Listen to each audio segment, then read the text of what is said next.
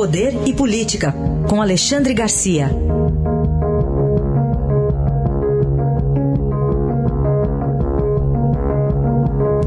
Olá, Alexandre Garcia, bom dia. Bom dia, Manuel. Bom dia, Carolina. Bom dia. Acabou a mordomia do ex-governador Sérgio Cabral, é isso? Pois é, tá deixando Benfica, onde ele ficava bem, e indo, e indo para Pinhais, lá na, na região metropolitana de Curitiba.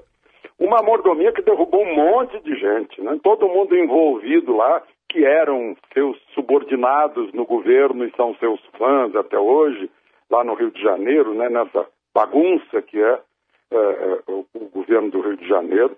Né? Tinha todas as mordomias em qualquer prisão que ele fosse, lá no Rio de Janeiro, e, e o juiz Sérgio Moro autorizou, depois de pedido pelo Ministério Público Federal, pela própria Justiça de Execuções Penais no Rio de Janeiro, Uh, mandou para o Paraná, ele está passando agora de manhã por um exame no Instituto Médico Legal para saber da, da situação física dele antes de entrar. Vai carregando, só em quatro processos, 87 anos de pena. Tem mais 16 processos. É um, é um, um retrato de como um governador uh, agiu como criminoso, durante o seu governo, né, tripudiou sobre a população, aquela dança do guardanapo lá de Paris é inesquecível, né, e agora não se vê futuro para ele. As pessoas, a defesa dele alega que a família está no Rio, né, esse argumento de família já foi usado pela mulher dele, que também foi condenada e, e conseguiu prisão domiciliar para cuidar dos filhos, que sempre as babás é que criaram, né?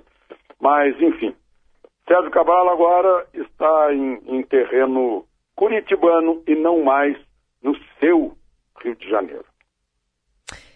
Alexandre, Temer criticou, criticou a agressividade e a ausência de isenção nas perguntas lá da Polícia Federal, mas respondeu, com brevidade, mas respondeu. Pois é, e das respostas o que ficou foi a crítica.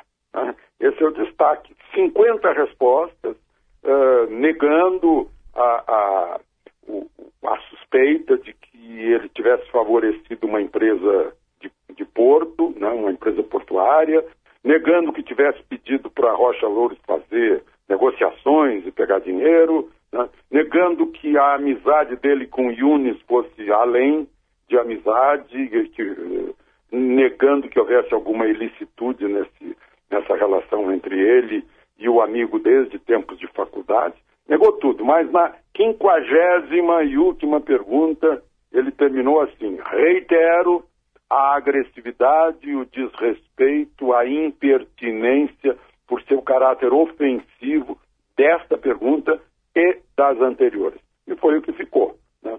O, o, presidente reclamando do que ele considera falta de respeito à, à pessoa dele. Para a gente fechar, Alexandre, um sargento de nome é, Renato, deixa eu ver se eu tenho aqui o nome. Renato, Renato Borges Maciel. Foi preso armado até os dentes, como a gente diz, né, Alexandre? Pois é, ele estava uniformizado, né, com o uniforme dele, de, de sargento do Exército, estava com um carro falsificado, com placa, como se fosse placa oficial, e do Exército, ele botou lá o brasão do Exército Brasileiro. Foi um trabalho da inteligência da Polícia Rodoviária Federal e, do, e da Polícia Civil do Rio de Janeiro. Ele vinha de Foz do Iguaçu, Sabe lá quantas vezes ele já veio? Provavelmente já não seja a primeira vez, uma vez que houve um trabalho de inteligência para eh, flagrá-lo na, na, na Via Dutra. Estava com 19 fuzis AR-15, 41 pistolas Glock, 57 uh, eh, tabletes de pasta de cocaína, mais carregadores e munição. O que eu queria registrar é que esse sargento é um traidor não é apenas traidor do Exército, é traidor do povo do Rio de Janeiro, traidor do Brasil. Né? Ele que jurou defender o Brasil, inclusive com a vida. Porque essas armas, esses fuzis de 5,56 de calibre, essas pistolas de calibre .40 que ele estava levando para o Rio seriam usadas para matar policiais no Rio de Janeiro e matar pessoas também com as balas perdidas. Né? Esse, portanto, é um traidor. Eu tenho um registro lá atrás de outro traidor do Exército, um certo capitão Lamarca, mas O que nos envergonha hoje é a atitude desse sargento Renato, usando o exército para trazer arma do Paraguai para o Rio de Janeiro. Muito bem. Esse Alexandre Garcia volta a conversar com a gente na segunda-feira e segu a partir de segunda volta o Raíssen Abac, tá, viu, viu, Alexandre? Ah, pois não, Emanuel. Até a próxima, então. Então, até a próxima. Um abraço. Eu volto, e aproveitem. A Carolina fica aqui, aqui, tá? tá? Carolina, sim, eu sei. até a segunda, Bom- Carolina. bom E aproveitem o fim de semana.